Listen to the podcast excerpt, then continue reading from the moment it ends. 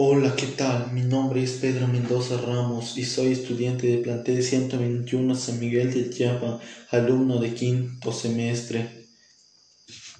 Y el tema del que hablaré es sobre la administración. Bueno, pues en pocas palabras, la administración para mí es planear, organizar, dirigir y controlar. Por ejemplo, si quieres iniciar un negocio, tienes que planear bien las cosas, organizarlo, como cuál debe ir, cuál debes comprar y dirigir bien las cosas. La administración existe casi en todas partes. Por ejemplo, en la escuela, en nuestro grupo, la tesorera administra el dinero de la cooperación. Cuál debemos comprar, cuál debemos pagar, etcétera.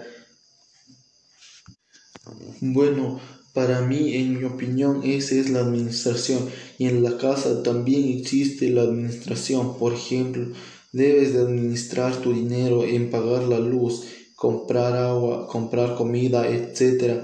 Para mí eso es la administración. Y para Henry Fayol, la definición de administración es la hemos definido en términos generales como el proceso que consiste en planear, organizar, dirigir y controlar los recursos humanos, técnicos y financieros encaminados al logro de los objetivos organizados.